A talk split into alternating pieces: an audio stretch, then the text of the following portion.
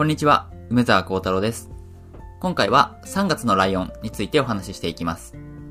3月のライオンは私の大好きなま、ま、将棋漫画で、アニメ化や映画化もされた大人気の作品です。なので、こちらをちょっと紹介していきたいと思います。とても面白い漫画なので、ぜひ読んでみてください。ということが、ま、今日言いたいことです。えっと、3月のライオンですね。まず、ストーリーはどういうストーリーかというと、主人公は桐山玲君で、桐山玲君はプロ棋士なんですね。で、プロ棋士なんだけど高校生。すごく若い、まあ、天才少年です。で、その桐山玲君っていうのが、こう、すごく孤独な少年なんですね。で、孤独な少年なんですけど、まあ、その少年がこう、玲君がこう、プロ棋士として戦ったりとか、あるいは周りの人たちと交流することによって、だんだんこう心の温かさを取り戻していく。まあ、そういうストーリーです。んまあ、ざっくりとそんな感じ、そんな感じですね。で、この後、まあ、もうちょっと詳しく話しますけども、まあ、そういう作品、そういう物語です。で、連載開始は2007年で、現在も連載中。かなりこう、長く続いてますね。もう14年目とかにそう、入ってるんですかね。そういう漫画です。で、作者は、海野千佳さん。で、で、海野千佳さんは、この前に、あの、3月のライオンに、の前に書いた、蜂蜜とクローバーっていう作品を書いてるんですね。で、蜂蜜とクローバー、これもですね、大ヒットしてて、アニメ化とか映画化もされました。で、そこでこう、一躍、まあ、海野千佳さんっていうのは有名になった方です。で、蜂蜜とクローバーの、まあ、連載が終わって、次、結構ファンもいるんですね、海野千佳さんっていうのは。で、次何書くのかなって注目されてたんですけど、書いたのが、書き始めたのがこの3月のライオンだったと。で、これはですね、かなりですね、お、驚、驚かれたようです、ファンの人には。なんでかっていうと、蜂蜜とクローバーっていうのは、あの、恋、恋愛の話なんですね、基本的に。こう、大学生たちが、こう、主人、まあ、大、大学生たちの話で結構、恋愛、恋愛でみんな片思いで、ちょっと切ない恋愛模様みたいな、そういう話なんですよ。で、それに対して3月のライオンはどうかっていうと、もう恋愛要素ほぼないんですよ。特に最初の方ですね。で、恋愛要素なくて、しかもプロ棋士なんで、出てくるのはこう、おっさんが多いんですよ。プロ棋士のおじさんたちと、レイ君が戦うみたいな話なんですね。でしかもレイ君は、その主人公のレイ君はすごい暗暗い少年で、なんかこう、すごい心にや、心に闇を抱えてるみたいな。で、全体的にこう、物語暗いんですよ。序盤は。なんで、え、なんでこんな漫画描き始めたのみたいな感じだったみたいです。あ、海の近さんがですね。最初の頃はそんな感じだったと。じゃあそれまあ、さっきからちょっと暗いって言ってるんですけど、まあどういうことかっていうと、まあ、レイ君はすごい将棋が強い天才少年なんですけど、あの、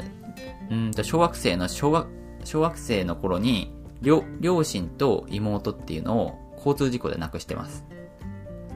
なんで、そこでちょっと一人ぼっちになっちゃったんですよ。4人家族だったのに、レイ君以外交通事故で死んじゃって、レイ君一人ぼっち。じゃあ、どうするかってこ、なった時に、レイ君はあの、父親の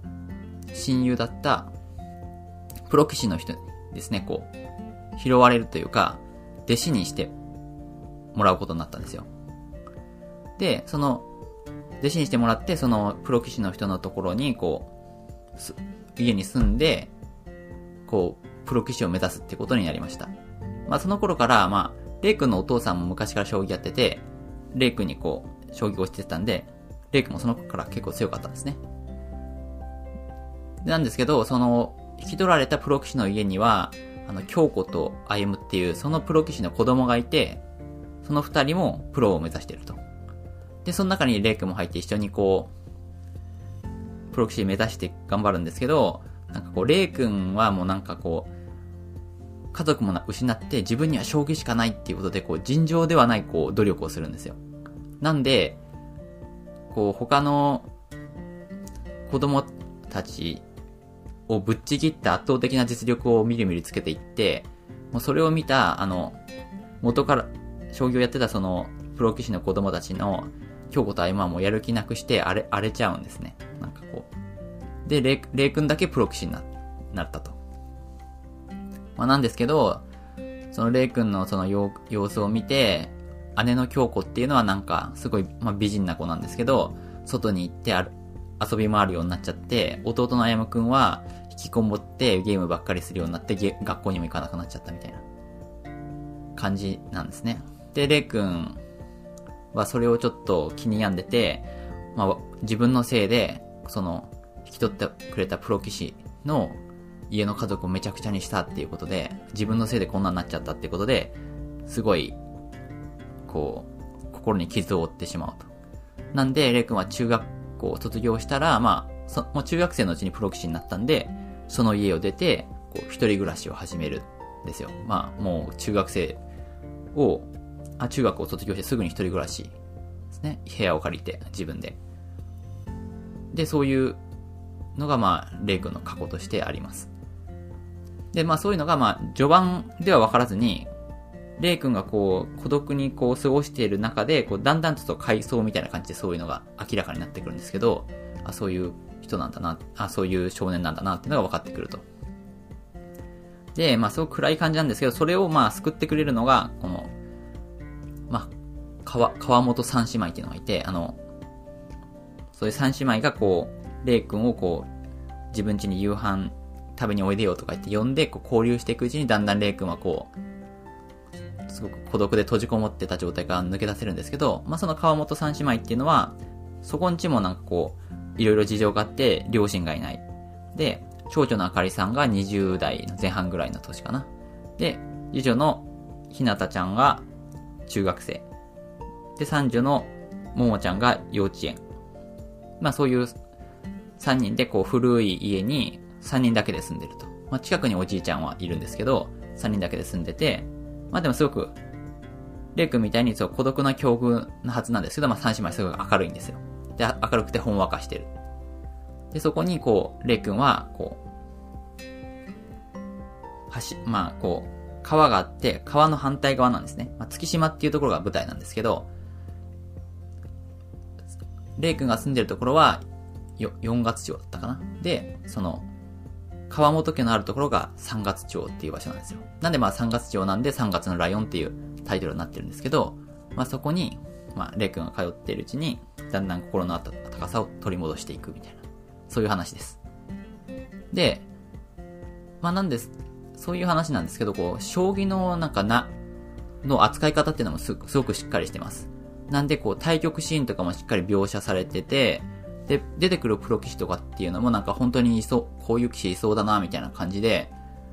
まあ結構個性のある魅力的な棋士っていうのがいっぱい出てきて、まあレイ君と戦ったりとか、あるいはこう、助け合ったりとかししていくっていう、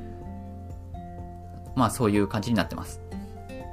で、まあそれは、だから将棋のシーンもすごく熱く、熱い戦いがあって楽しいし、その川本三姉妹とかが出てくるシーンも楽しいし、で、あとはレイ君が学校に行くと、まあ、学校のその担任の先生とかもいい人だったりしてそこも面白いしっていうことで、そういうところを、まあ、レイ君がこう、いろいろですね、こう交流しながら自分の世界を広げていくっていう話になってます。で、私自身はこの3月のライオンを知ったのは大学生の頃ですね。私は大学生の頃に、ま、連載始まったんですけど、ある時、私が大学の小規部の合宿があったんですよ。合宿があって、まあ、泊まりがけで行ったんですけど、そこに、まあ、3月のライオン、当時は3巻までしか出てなかったんですけど、その3月の LINE を持ってきてる人がいて、読ませてもらったと。でそしたら、お、なんだこれは、すごい面白いぞと思って、もう私早速書いてすぐに3月のライオン全3巻買って、その後ですね、1巻ずつこう、出てくる新刊を楽しみにこう、読んで、読んで今に至るっていう感じです。3月のラインは今のところ15、15巻まで出てます。